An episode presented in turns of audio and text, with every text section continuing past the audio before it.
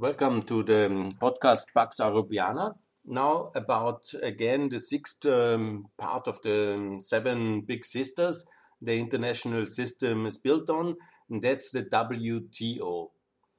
You might remember I've talked already about NATO, about the EU, about the OECD, about the OSCE, and about uh, the Council of Europe. Yeah.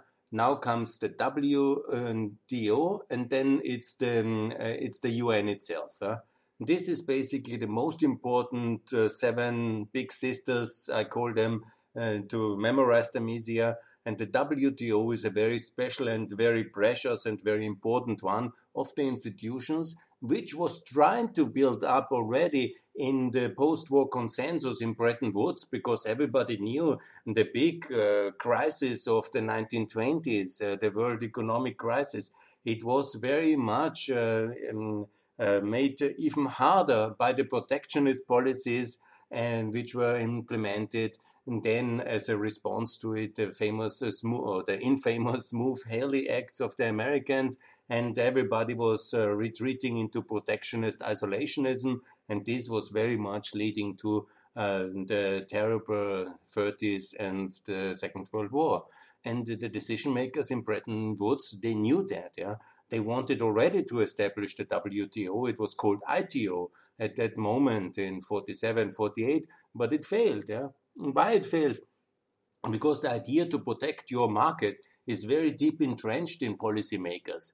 We against the rest, uh, we defend you. That's the very important uh, level of some uh, said uh, uh, like political legitimacy. And they always, you know, you see it today so often. This kind of defend politics as a defense mechanism against the others. Yeah? And this was already very strong there. And so only the GATT, the General Agreement on Trade and Tariff, was possible, and then it was created, and then it has served relatively well during the Cold War.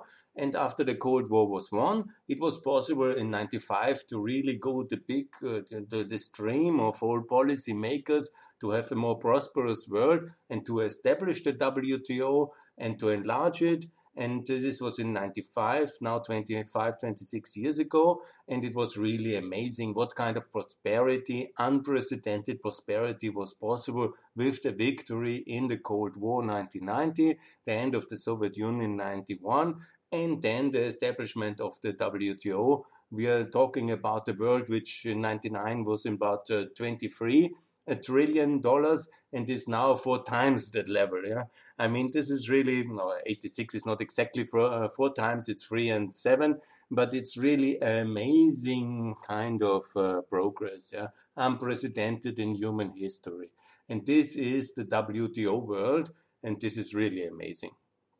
We should care for this organization. We should protect it. We should include more countries we should also reform it. You know, some of the mechanisms definitely need reform, but we should also, first of all, again, as you know from my previous podcast, enlarge it. Which countries are missing? Look, several of them. Most important uh, for the European perspective is the three uh, Balkan countries which are missing Bosnia, Serbia, and the Republic of Kosovo.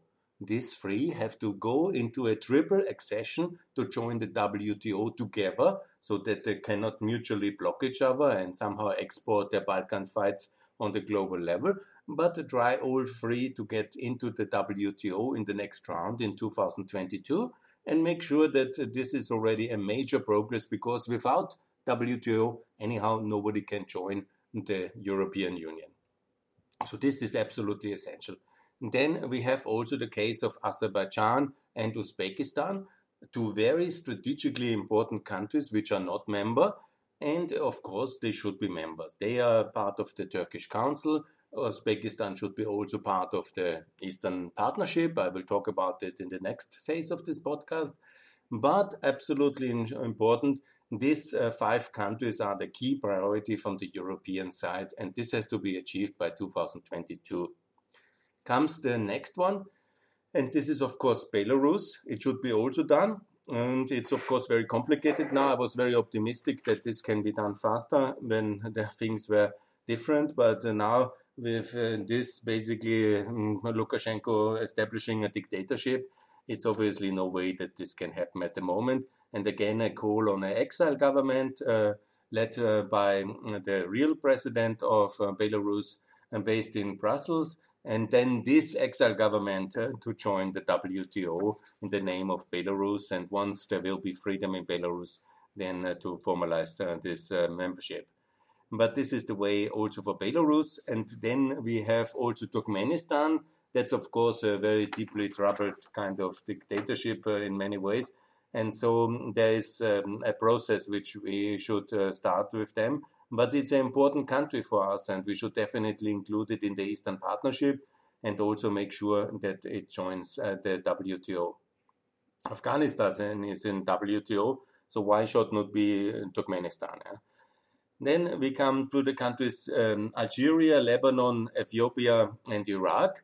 Especially, you know, all of them are problematic cases. Yeah, there is no doubt that uh, there's always a reason why um, there's, I think, 163 countries already member of the WTO, and some are not. Yeah, but uh, definitely Algeria, Lebanon, and Ethiopia and Iraq uh, should uh, join the WTO with the support of the European Union.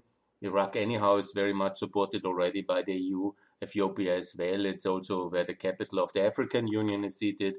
They have this very unfortunate uh, war going on at the moment. Lebanon, obviously, this crisis, uh, and Algeria is a little bit sclerotic in its socialist uh, traditions. But nevertheless, uh, all of them should be supported. We have also Russia in the WTO. You know, it's possible to have complicated and even hostile countries in the WTO. What I think is not possible, because I saw the list the WTO for accession has has uh, published, and uh, I also agree with some of the smaller African countries. Uh, you know, there's and some others on the list. But what is not possible is to have a totally broken and hostile country like Syria and also Iran uh, going into the WTO under these conditions. No, yeah, we have uh, already Russia, and that's enough uh, of an issue in WTO. So definitely, um, the situation is not open for for Iran or Syria, and it's uh, and also the question of Sudan. We really have to see insofar there is any real progress on democracy. There's now especially a new envoy of the UN established and appointed, and so this is an open issue. But again, uh, what we in from the European perspective, the absolute priority is Kosovo, is Bosnia, is Serbia, and also to support uh, Uzbekistan and Azerbaijan and also Lebanon, I think, is a very good partner. And everybody says we support them so much. Algeria, Iraq, Ethiopia, and also potentially Turkmenistan. These are the real priorities. And I call on the European authorities to make that happen in this mandate by 2024. All these 10 countries to be in the WTO and also benefit from the real better governance, better market opportunities, higher prosperity. Let's not forget when we had the courage to include China in the WTO in 2001, it was a very wise decision. And it was really unprecedented, the prosperity added to the Chinese GDP, but with it to the world GDP. And the Chinese were at about 1 trillion GDP at that moment. They are now at 14. This is a 14 uh, times increase. Obviously, that's a big change in the global economy. But contrary to some who love China bashing and fall into this Trumpian and Putin trap, you know, to have this kind of agitation against China, I'm very positive about the development of uh, non hostile countries. And China, despite its being a communist country, is not a hostile country. There is no Chinese tanks anywhere outside China. Uh, you know, the human rights issues they have, the political issues, we have to address them in the appropriate forums and with strictness and clear uh, clarity, but not with boycotts or anything, because that's not the right tool for this. Yeah, we have to really integrate China more, and also we all, the whole world is getting richer if China develops, because prosperity is not uh, possible just in one country, and this is really good for the world as well.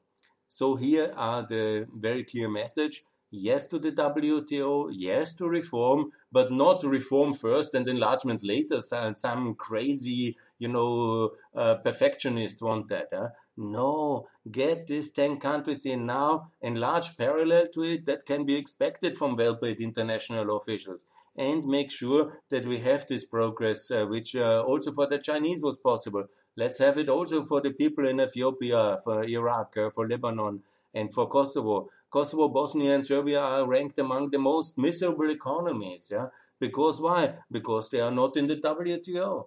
Accordingly, let's get them in. Let's get Azerbaijan in Uzbekistan, and let's make sure that these countries are in a relatively good um, phase. I, you know, I'm not totally sure it is only Trump to blame for the WTO freeze of enlargement since now soon five years we have not got any new country into the WTO and I wonder who is responsible for that yeah is it European perfectionism or American protectionism is it somehow like a mutual blackmail stalemate situation I don't know yeah? but I'm not um, this is really a major issue and I'm not happy on that one. And really, you know, you cannot uh, continue exclude um, good countries yeah, from these uh, benefits of the world trading system uh, just because you internally have uh, issues. Yeah.